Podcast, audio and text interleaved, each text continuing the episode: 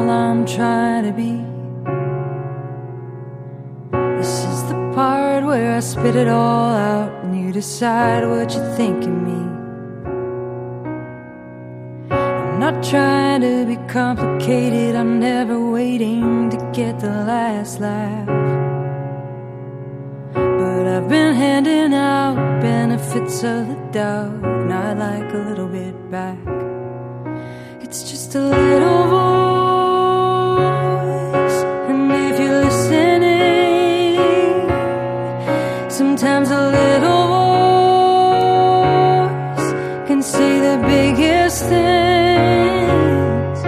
It's just my little voice that I've been missing.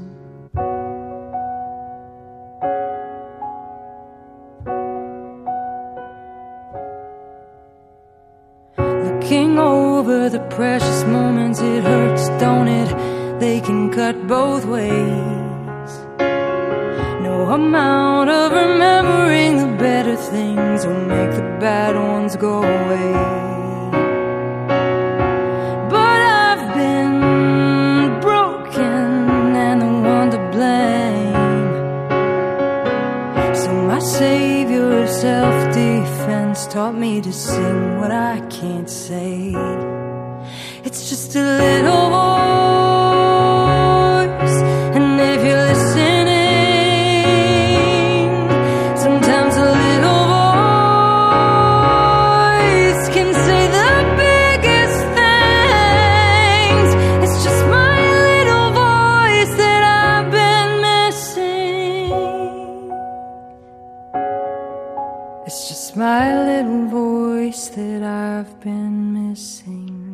Buenas noches amigos, bienvenidos a la liturgia de la semana en Radio María.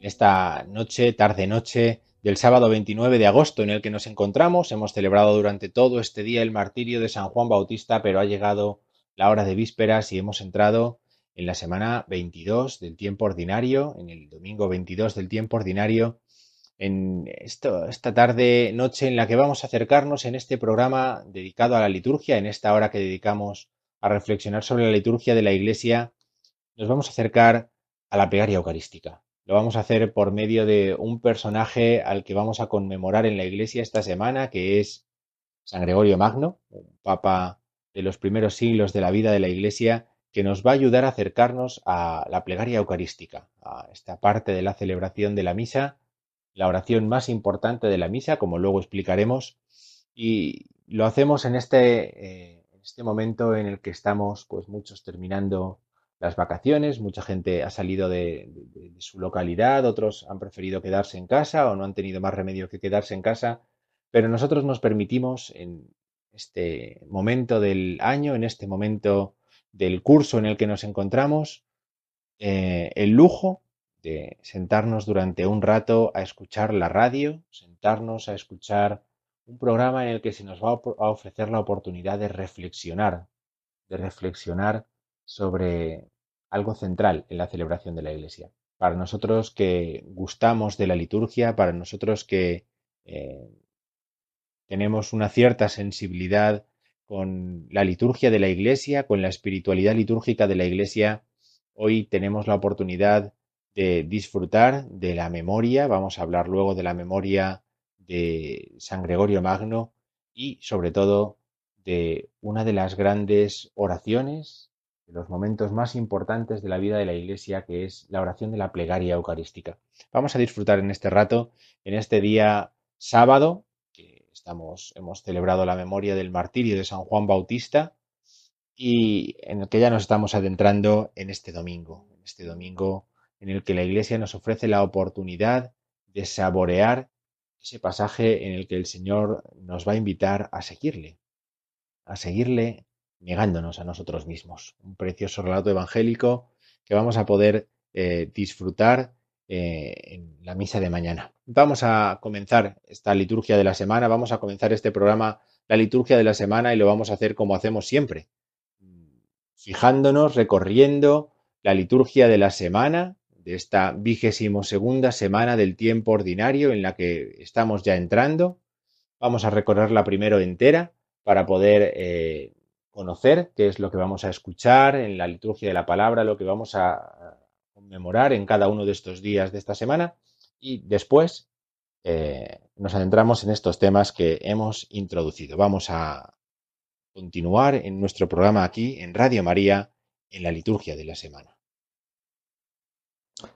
Semana vigésimo segunda del tiempo ordinario, domingo 30, 30 de agosto, y la liturgia de la palabra nos va a ofrecer en el, relato evangélico, el evangelio que es eh, la parte central de la primera parte de la misa, la liturgia de la palabra, nos va a ofrecer la continuación del evangelio que escuchábamos el domingo pasado. Si, recordábamos, si recordamos, el domingo pasado escuchábamos aquella conversación de Jesús con sus discípulos cuando les pregunta quién dice la gente que soy yo. Esa conversación, ese diálogo que Jesús ha tenido con los suyos en el capítulo 16 del Evangelio según San Mateo y que termina con la conversación que tiene con Pedro, al que reconoce como bienaventurado, como aquel que ha recibido por el don de la fe, por el don de Dios, la verdad sobre Jesucristo como el Mesías, el Hijo de Dios vivo. Ese evangelio tiene una continuación que es el que vamos a, la que vamos a escuchar en este próximo domingo, mañana, mañana mismo, en la celebración de la misa, en la que Jesús ya empieza a explicar a sus discípulos pues qué es lo que le va a suceder y empieza a explicarles también eh, pues cómo es, cómo hay que seguirlo. Cuando Pedro reniega, reniega de que Jesús vaya a padecer, vaya a ser ejecutado, cuando Pedro reniega del sufrimiento de su maestro, eh, Jesús lo va a llamar Satanás después de haberlo llamado bienaventurado, ahora lo va a llamar Satanás, para mostrar que solamente, solamente son de Dios aquellos que saben seguir la voluntad de Dios, aquellos que son capaces de no poner su planteamiento, su reflexión, su idea, su cálculo por delante de la voluntad del Padre. Por eso eh, Jesús va a explicar a los discípulos que quien quiera salvar la vida la perderá y el que pierda la vida por, por él, ese será el que la encuentre. ¿De qué le servirá a un hombre ganar el mundo entero si pierde su alma? De esta forma tan categórica vamos a escuchar en el Evangelio cuál es el destino de los discípulos. El destino de los discípulos es cargar con la cruz del Señor. Cargar con la cruz del Señor. Y eso supone un camino de negación de uno mismo. Y el Hijo del Hombre que vendrá con la gloria del Padre, entonces pagará a cada uno según su conducta, según como cada uno haya realizado este camino. Este es el Evangelio que vamos a escuchar en este domingo, en este próximo eh, domingo 22 del tiempo ordinario. Este Evangelio irá precedido por un pasaje muy breve, tres breves versículos del, eh, del libro de Jeremías, del profeta Jeremías, en el capítulo 20, en el que el profeta reflexiona sobre cómo la palabra del Señor, cómo la palabra del Señor le ha supuesto penurias, le ha supuesto dificultades, le ha supuesto oprobio. La palabra del Señor no es eh, jiji jaja, no es una cosa eh, divertida sin más, no es una cosa eh, consoladora en todo momento, sino que simplemente es la voluntad de Dios, que a veces es fácil de acoger fácil de asumir, da gusto recibirla y en otras pues es mucho más complicado y el profeta Jeremías pues pues sabe bien de todo eso, ¿no? Por eso Jeremías sufre, sufre en su vida por anunciar eh, el por anunciar a Dios, por anunciar el reino de Dios, por ser fiel a la palabra de Dios que ha recibido. Y sufre no solamente entre aquellos que le son lejanos o extraños, sino también entre los suyos, en su propio pueblo, entre su propia gente, entre aquellos que le conocían. ¿no? Por eso el sufrimiento de Jeremías Es un sufrimiento que anuncia el que le espera al Mesías también. la negación de sí mismo de Jeremías es una negación que prepara a la que van a tener que llevar a cabo los verdaderos discípulos del Señor. Jeremías, sin duda, se ha comportado por ese espíritu de negación de sí mismo como un auténtico discípulo de Jesucristo, incluso aunque no lo haya conocido. Por eso, la belleza de estas lecturas que vamos a escuchar en este domingo. El Salmo va a invitarnos, Salmo 62, un salmo que conocemos bien los que rezamos la liturgia de las horas, porque es el de los domingos y, las fiestas, las grandes solemnidades de la Iglesia, nos va a servir también para comprender de dónde nace la capacidad para negarse a uno mismo. Negarse a uno mismo no es un ejercicio de voluntarismo, no es un esfuerzo eh, que el hombre realiza por sí mismo, sino que es un esfuerzo que el hombre puede llevar a cabo porque Dios ha puesto en su corazón la sed de él. Y entonces es ese espíritu, es ese deseo de esa relación, ese deseo de, esa, de ese ser saciado por el Señor lo que hace que uno pueda negarse a sí mismo. Bien, estas son las lecturas que vamos a escuchar en este domingo 22 del tiempo ordinario, día 30 de agosto, y estas lecturas son las que van a iluminar todo lo que vamos a escuchar a lo largo de toda esta semana que comienza. Si seguimos adelante en el calendario, el lunes, que es día 31 de agosto, final de mes, es día ferial, día ferial. Por eso seguiremos escuchando, seguiremos escuchando eh, lecturas del ciclo ferial. Y en este, este sentido nos vamos a encontrar eh, ante una situación novedosa, podríamos decir, en el Evangelio si hasta ahora hemos venido escuchando de día en día, de día en día hemos venido escuchando los relatos del Evangelio según San Mateo, a continuación, en este próximo lunes, vamos a comenzar a escuchar el Evangelio según San Lucas. Lucas nos va a acompañar las próximas semanas como Evangelio del ciclo ferial. La primera lectura será de la carta a los Corintios. Ya veníamos escuchando estos días atrás la primera carta del apóstol San Pablo a los Corintios. Pues estamos en el capítulo 2. Vamos a escuchar cuál es el anuncio de Jesucristo crucificado que hizo Pablo a los Corintios, que hizo a todos los pueblos. Y en el Evangelio vamos a comenzar Lucas capítulo 4. Es decir, ha terminado, terminan relatos de la infancia que se dejan reservados para el tiempo de Navidad y a partir del capítulo 4, aquí comenzamos con Jesús en la sinagoga de Nazaret, donde comienza leyendo el rollo, el libro del profeta Isaías. Lucas 4, 16, 30. Este cambio es importante, ¿no? Recordamos que en los evangelios feriales del año litúrgico se, se leen, se proclaman a los sinópticos, Mateo, Marcos y Lucas, y por lo tanto eh, cambiamos ahora a escuchar el Evangelio según San Lucas que nos va a acompañar en estos próximos días. El martes día 1 de septiembre, martes día 1 de septiembre, es martes de la semana 22 del tiempo ordinario, es un día ferial también. Continuaremos escuchando el capítulo 2 de la primera carta del apóstol San Pablo a los Corintios. La advertencia, la recomendación más bien de Pablo a los Corintios de ser hombres espirituales, es decir, llenos del Espíritu Santo. El hombre natural no capta lo que es propio del Espíritu de Dios, pero el hombre espiritual sí puede. Por eso es necesario hacerse hombres espirituales, es decir, llenos del Espíritu Santo. Espiritual no significa, como mucha gente interpreta o cree, inmaterial. No, no.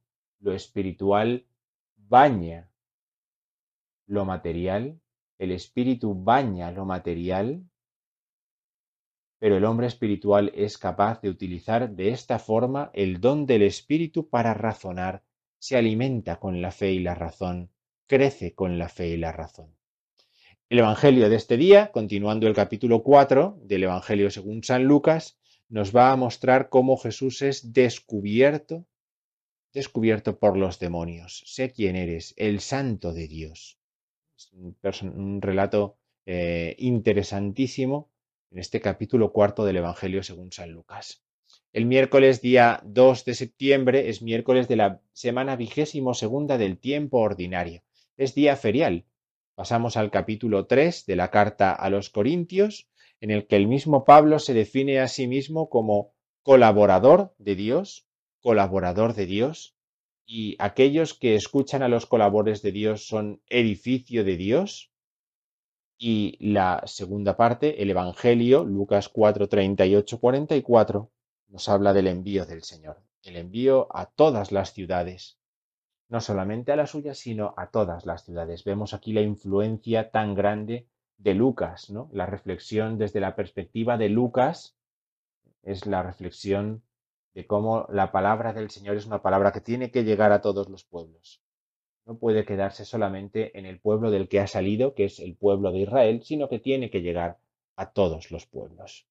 El jueves, día 3 de septiembre, celebraremos la memoria, es una memoria obligatoria, sin más, de San Gregorio Magno, Papa y Doctor de la Iglesia. Luego vamos a hablar de San Gregorio Magno, vamos a contar algún pequeño detalle de su vida, que es muy cercana eh, muy cercana a nosotros. Luego vamos a descubrir una relación eh, muy interesante de San Gregorio Magno eh, con nuestro país, pero sobre todo un santo de gran influencia en la liturgia, en la celebración de la Iglesia, en el ordenamiento de la celebración de la Iglesia en los primeros siglos. Entonces, luego hablaremos un poquito de San Gregorio Magno, a quien conmemoraremos. Al ser una memoria solamente, sabemos bien que las lecturas serán las del ciclo ferial, 1 Corintios 3, seguimos escuchando en la primera lectura, y Lucas 5. ¿Qué es Lucas 5? La llamada a los pescadores.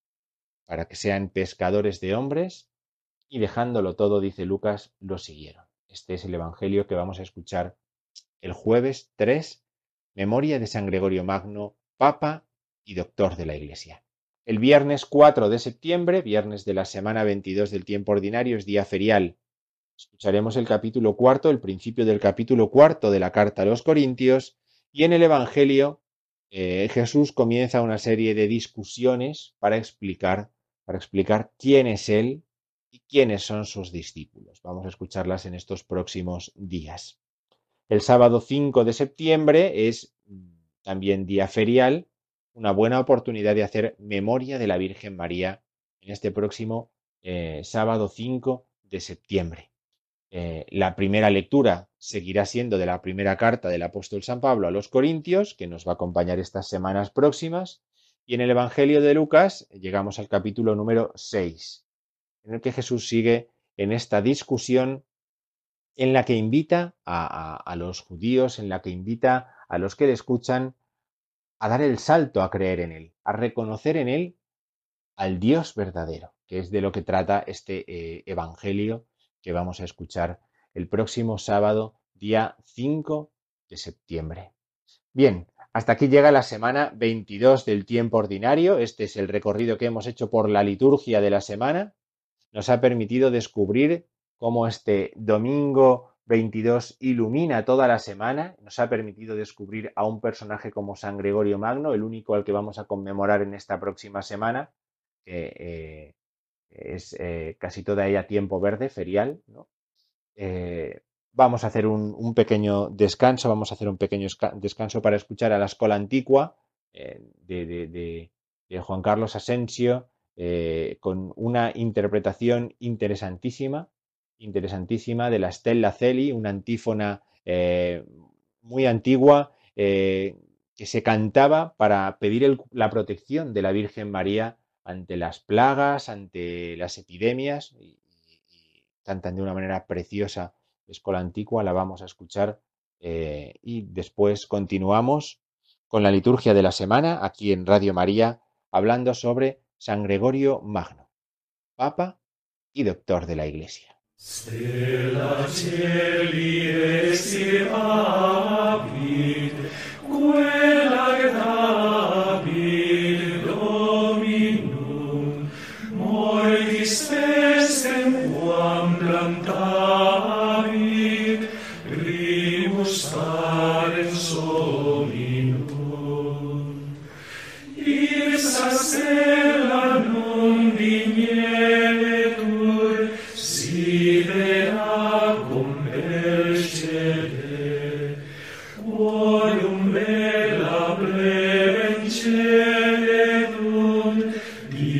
Shema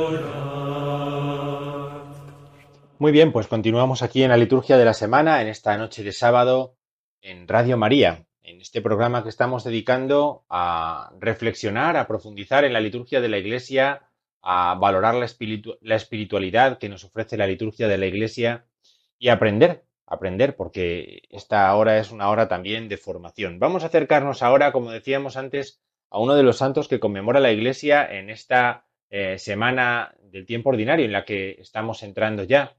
Decíamos que el día 3 de septiembre la Iglesia hace memoria de San Gregorio Magno.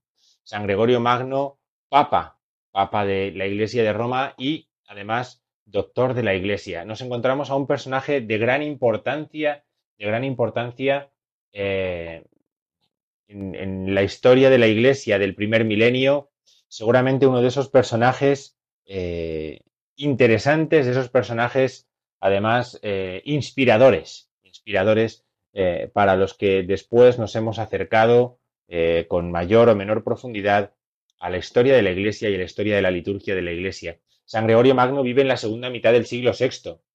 Nace en el año 540 aproximadamente y muere a principios del siglo VII. Por lo tanto, la segunda mitad del siglo VI es aquella en la que él eh, vive, en la que él desarrolla su madurez y en la que él también durante eh, aproximadamente 15 años ejerce el ministerio de Pedro. Él es romano de origen, romano, él provenía de una familia eh, de, clase alta romana, de patricios romanos, y él, eh, después de tener una formación pues, dedicada, pues lógicamente, a, la carrera política, a, un puesto alto en la diplomacia romana, pues pues, experimenta un proceso de conversión, un proceso de conversión en, su, fe, desde, desde, la pobreza que él contempla en Roma, en Italia, ¿no? en sus viajes, en el cargo de prefecto de la ciudad de Roma, que él había ejercido también. Eh, y entonces, pues, eh, pone eh, sus riquezas, sus beneficios al servicio de los pobres y, se dedica a la oración, a la contemplación, eh, vistiendo el hábito benedictino. Él mismo se va a hacer benedictino fundando monasterios, sobre todo en el sur de Italia. Sur de Italia.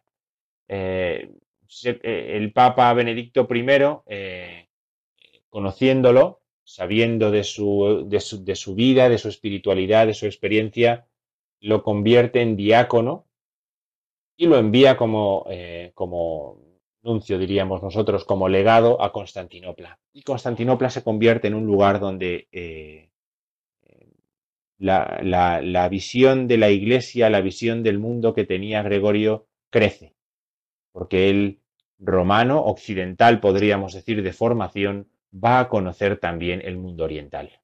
Va a conocer el mundo oriental. Y esto le va a suponer eh, una eh, amplitud de miras a la hora de comprender la iglesia, a la hora de eh, experimentar la iglesia y a la hora también de, luego eh, guiar, pastorear a la misma iglesia. Allí va a conocer, decíamos antes que tenía una relación muy particular con nuestro país, allí en Constantinopla va a conocer a San Leandro. San Leandro eh, ha sido enviado por San Isidoro para estudiar, para conocer Bizancio para conocer eh, el oriente cristiano y allí se conocen, allí eh, comparten la experiencia del oriente cristiano, la experiencia de la fe desde el oriente cristiano, que le servirá también para cuando eh, él vuelva a Roma, cuando él vuelva a Roma y sea elegido para la cátedra de Pedro. San Leandro volverá a España con una experiencia mucho más profunda que le va a ayudar en la vivencia litúrgica eh, de, de, de, de, la Iglesia y del Oriente, y eh, San Gregorio Magno se va a convertir en sucesor de Pedro eh, el 3 de septiembre del año 590. A partir de ahí va a comenzar un tiempo en el que se va a enfrentar pues no solamente con cuestiones teológicas, sino con problemas con problemas políticos. ¿Eh? de la misma provincia, eh, desde la misma provincia, la misma península eh, italiana, hasta la unidad de la Iglesia en Occidente, él va a desarrollar, o a él se le atribuye el desarrollo de la música en la liturgia de la iglesia, de ahí el, nombre del canto gregoriano. él se va a convertir también en promotor de la misión de Agustín de Canterbury en Inglaterra y va a trabajar estrechamente con, los francos, con los reyes francos y, eh, y con España, precisamente por, su vínculo con San Leandro. De San Gregorio Magno nos han llegado eh, cartas, epístolas, eh, en, un momento en el que todavía el dogma está en discusión, en gran discusión, él tiene que responder en lucha contra maniqueos, en lucha contra donatistas, incluso eh, en, discusión con, los judíos, ¿no? Y, escribe gran cantidad de cartas, ¿no? Sobre todo escribe la regla pastoral, ¿no? Para aquellos que, bueno, pues que hemos recibido una formación sacerdotal, la regla pastoral de San Gregorio Magno es una obra de referencia, en las que él explica en qué consiste el oficio de pastor, cuáles son las, la forma de vida que tiene que tener un pastor, desde su propia experiencia, ¿eh? desde su propia experiencia y desde su sabiduría. Nos han llegado gran, gran cantidad de libros eh, de homilías, recopilación de, homilías, y bueno, pues eh, es un personaje al que se le atribuye también haber fijado uno de los textos de gran importancia y de gran influencia en los primeros siglos en la vida de la Iglesia, el que nosotros llamamos el canon romano. Si ya sabemos de San Ambrosio, que utilizaba esa plegaria eucarística, ese canon romano, así aparece en su tratado de los sacramentos, ¿no? de los misterios. Eh, eh, si sabemos que eh, a partir de San Ambrosio otros padres de la Iglesia lo han utilizado después, muchos de los expertos atribuyen a San Gregorio la fijación definitiva de la plegaria eucarística. Por eso vamos a dedicar parte de nuestro programa a, hablar ahora a continuación de lo que es una plegaria eucarística. Podríamos terminar este repaso a la vida de San Gregorio y a la importancia litúrgica que ha tenido la vida de San Gregorio Magno, recordando que los doctores de la Iglesia en Occidente son cuatro, San Ambrosio de Milán, San Agustín, San Jerónimo y San Gregorio Magno. En, su gran acción, en su gran eh, enseñanza pastoral, en su inspiración y en su elevada espiritualidad para comprender también todo esto, em, pues Gregorio Magno ha sido un modelo, modelo y un pastor de referencia para la Iglesia en los primeros siglos, en ese siglo séptimo en el que él vivió. Bien, eh, después de introducir a la, persona de, San Gregorio Magno, vamos a hacer una parada, una parada eh, musical, una parada musical eh, nos va a llevar a escuchar un tema clásico celta.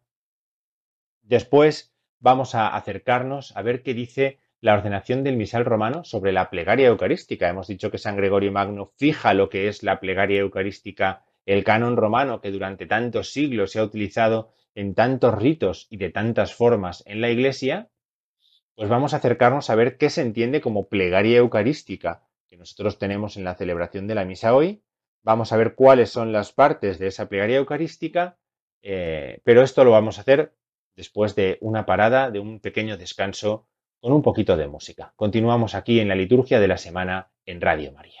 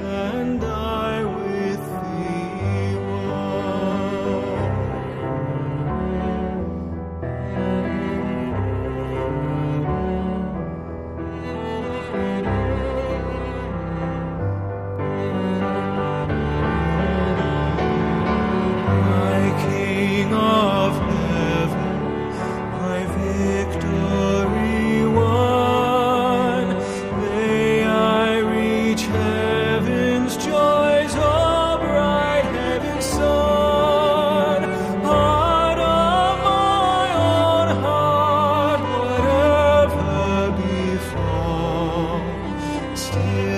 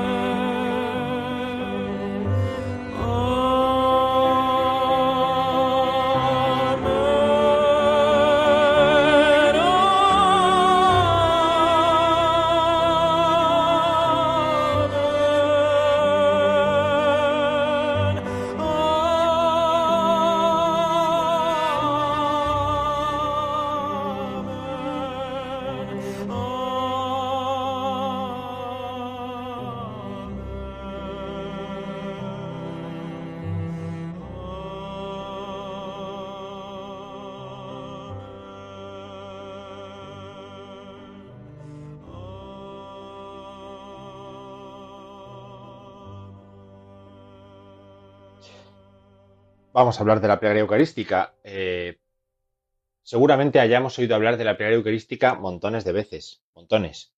Sin embargo, nunca está de más porque siendo el corazón de la celebración de la misa, seguramente es la parte que menos cuidamos y que menos eh, atención nos lleva en muchas ocasiones eh, dentro de la participación que tenemos habitualmente en la misa. La plegaria eucarística es el corazón no solamente de la segunda parte de la misa, la liturgia eucarística, sino de toda la celebración de la misa. Es la oración más importante de la misa. La oración más importante de la misa comienza el Señor esté con vosotros y con tu espíritu, levantemos el corazón, lo tenemos levantado hacia el Señor, ahí comienza la plegaria eucarística, que concluye con una gran doxología, por Cristo, con Él y en Él, a ti Dios Padre Omnipotente. Esa gran doxología, con ese amén final, concluye la plegaria eucarística. Todo lo que hay entre medias, todo lo que hay entre medias es esa, esa gran plegaria eucarística, eh, esa gran plegaria eucarística en la que eh, la ofrenda que ha sido presentada en el altar, que ha sido llevada al altar, va a ser consagrada. Por lo tanto, nos encontramos con una oración que tiene diversos elementos con una oración que sí que tiene un sentido claro. El sacerdote, dice la ordenación general del misal romano, invita al pueblo a elevar el corazón hacia Dios en oración y acción de gracias y lo asocia a la oración que él mismo va a ofrecer en nombre de toda la comunidad por Jesucristo en el Espíritu al Padre.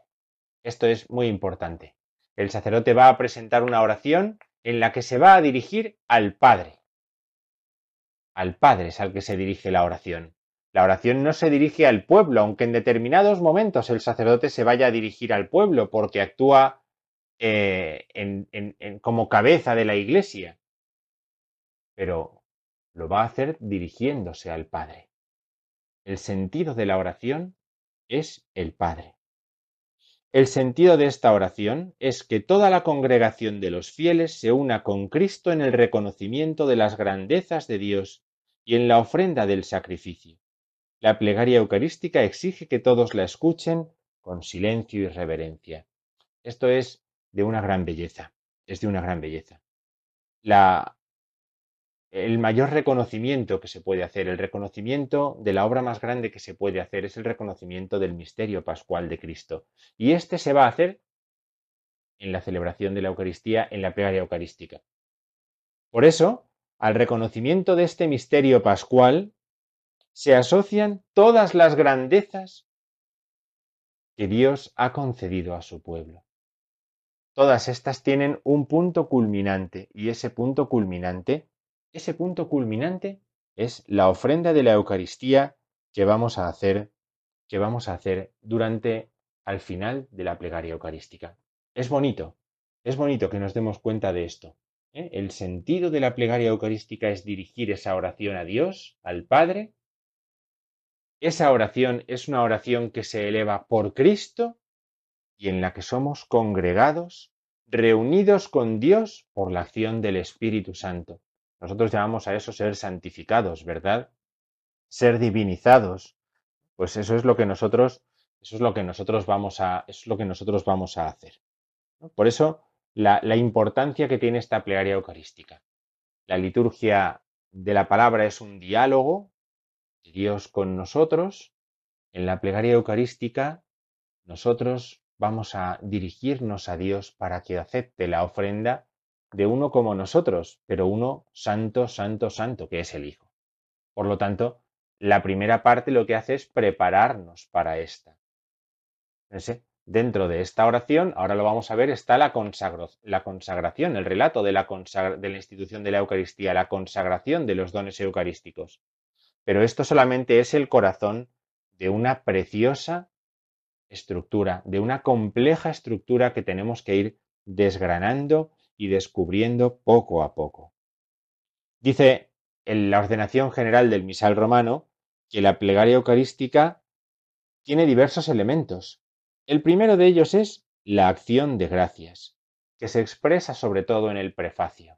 El prefacio es el nombre que tiene esa primera oración, de la plegaria eucarística, la que decíamos que comienza con ese diálogo, el Señor esté con vosotros y con tu espíritu, levantemos el corazón, lo tenemos levantado hacia el Señor, demos gracias al Señor nuestro Dios, es justo y necesario. En verdad es justo y necesario, tal, tal. Todo eso es el prefacio que concluye con una eh, estructura más o menos habitual que es, por eso, con los ángeles y los santos proclamamos tu gloria diciendo sin cesar.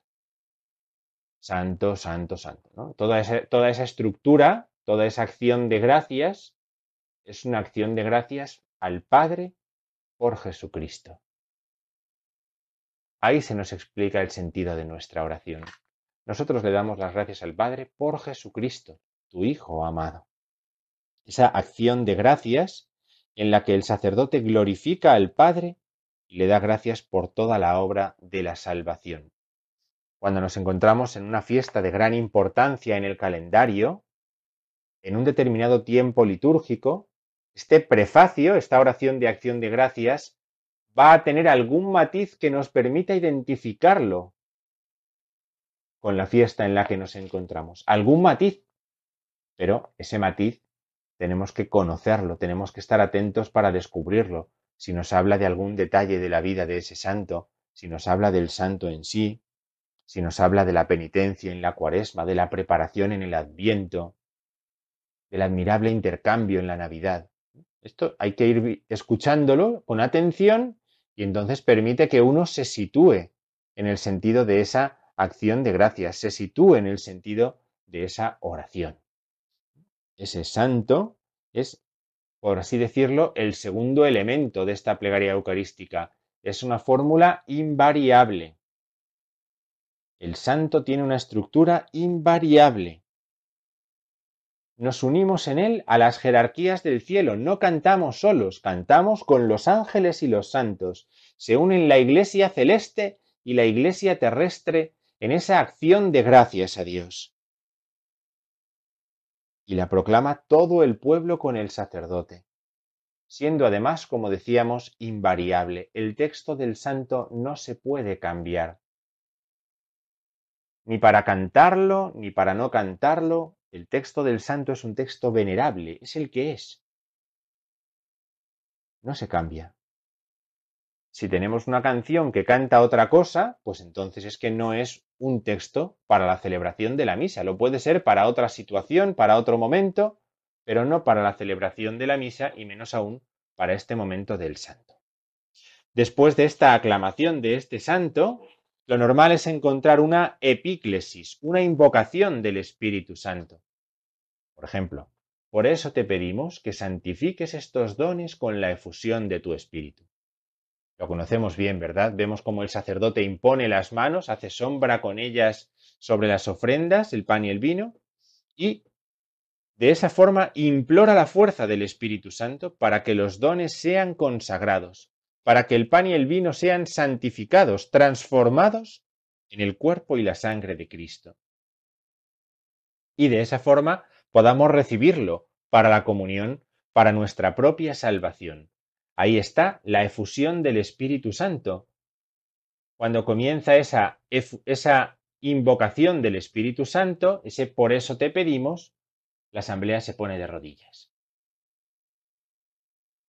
Esta invocación concluye de manera que se conviertan para nosotros en el cuerpo y la sangre de Jesucristo nuestro Señor, el cual, cuando iba a ser entregado a su pasión, ¿verdad? Ven ahí ya tenemos el relato de la institución y la consagración. Las palabras, los gestos de Cristo, con los cuales hacemos memoria de su entrega en la última cena. Tomó pan, te dio gracias, lo partió, lo dio, y entonces eh, recordamos las palabras del Evangelio con respecto al pan y con respecto al cáliz. En esa, eh, en esa oración que hace el sacerdote, nosotros eh, lo que hace la asamblea es permanecer de rodillas uniéndose a esa oración, uniéndose a esa oración. Concluida esa oración, hay una invocación una invocación que sirve para que nos demos cuenta de que nos ponemos de pie. Adoramos, adoramos al Señor con una aclamación que, en la que respondemos de pie. ven Señor Jesús, o cualquiera de las otras, ¿no? cualquiera de las otras, cada vez que comemos de este pan y bebemos de este cáliz. Sálvanos, Salvador del mundo. ¿no? Cada una de estas tres posibles respuestas nosotros la utilizamos al final del rato de la consagración. ¿Y después qué hacemos? Memoria, memorial, anamnesis. Así pues, Padre, al celebrar ahora el memorial de la muerte y resurrección de tu Hijo, te ofrecemos el pan de vida y el cáliz de salvación. Con, la con el memorial va la ofrenda. Nosotros, ¿por qué es lo que estamos haciendo aquí? Simplemente memorial, es decir, una presencia viva, ¿eh? un recuerdo vivo de la entrega del Señor en el misterio pascual. Y esto hace que nosotros te ofrezcamos, ¿no? te ofrecemos el pan de vida y el cáliz de salvación, y te damos gracias porque nos haces dignos de servirte en tu presencia. ¿eh? Hay una oblación. Hacer memorial sirve para hacer oblación. Hacer memoria de lo que Dios ha hecho por nosotros, de lo que está haciendo por nosotros, sirve para que nosotros nos queramos ofrecer a Él. ¿Y qué necesitamos para poder ofrecernos a Él? El don del Espíritu Santo. Por eso decimos, te pedimos humildemente que el Espíritu Santo congregue en la unidad a cuantos participamos del cuerpo y la sangre de Cristo. ¿Lo ven? No me ofrezco porque quiero, me ofrezco porque recibo el don del Espíritu para ello. No me ofrezco porque soy más perfecto que otros, sino porque recibo el don del Espíritu para ello. Por eso tenemos que estar atentos, porque hemos vuelto a pedir el don del Espíritu Santo, ahora no sobre el pan y el vino, sino sobre la asamblea, para que sea una, sea congregada en la unidad, por el cuerpo y la sangre de Cristo que vamos a recibir. A continuación encontramos una serie de intercesiones, una serie de intercesiones solemnes, una serie de intercesiones, de memorias de personajes eh, de la historia de la Iglesia, santos, a los cuales recordamos porque con la memoria que hacemos de ellos nos ayudamos a querer ofrecernos a nosotros mismos. Esas intercesiones ponen en comunión también la Iglesia del cielo con la de la tierra. Y esta plegaria eucarística concluye con una gran doxología final. Por Cristo con Él y en Él, a ti Dios Padre Omnipotente, en la unidad del Espíritu Santo, todo honor y toda gloria por los siglos de los siglos, a la que el pueblo responde, Amén. Con un amén bien alto, bien claro, bien solemne. Amén. Esta es la plegaria eucarística. Esta es la plegaria eucarística, esta es la oración con la que se consagra la ofrenda y que nos prepara a nosotros para ser consagrados por la ofrenda. Esta oración que se dirige al Padre es una oración fija. La Iglesia tiene trece plegarias eucarísticas en el misal romano. Cualquiera de ellas es fija, no nos la vamos inventando. No se van cambiando las cosas según se nos ocurren. No, no, porque es un texto venerable que expresa una comunión. Por eso lo rezamos tal y como viene en el libro. Si nosotros no hemos aprendido a saborearlo todavía, a valorarlo, pues significa que todavía tenemos que seguir profundizándolo. Esto es como la tónica, ¿verdad? Que dicen que cuanto más la prueba uno, más le gusta. Pues con la plegaria eucarística pasa igual. Si todavía no la saboreo suficientemente, pues significa que tengo que seguir valorándola, profundizándola, escuchando de forma creyente lo que en ella se nos está diciendo, lo que en ella reza el sacerdote por toda la asamblea. Esta plegaria eucarística esta plegaria eucarística, es el corazón de la celebración litúrgica, el corazón de la celebración de la Iglesia. Bien, hemos hecho este repaso, este repaso por la plegaria eucarística en el misal romano.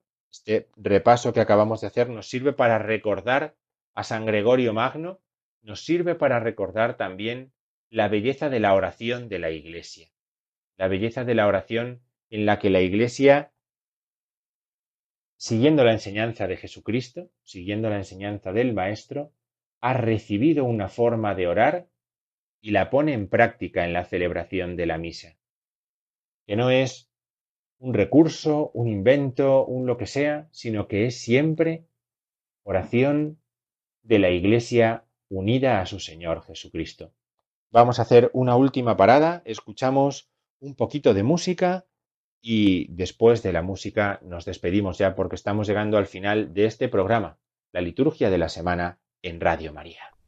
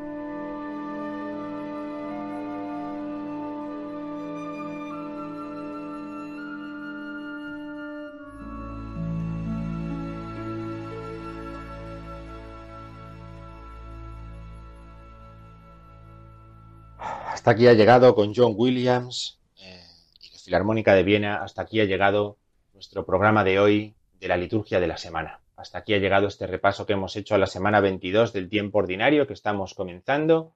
Hasta aquí ha llegado este repaso en el que hemos conocido un poquito más a un gran personaje del siglo VI de la, de la historia de la Iglesia como es San Gregorio Magno.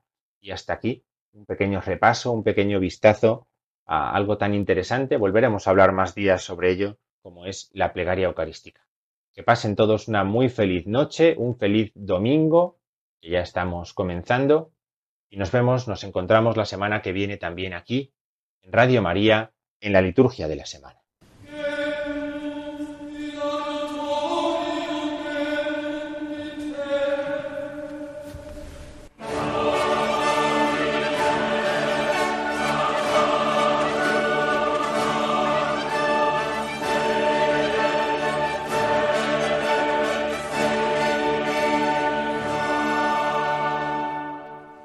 Han escuchado La Liturgia de la Semana, un programa que hoy ha dirigido el Padre Diego Figueroa.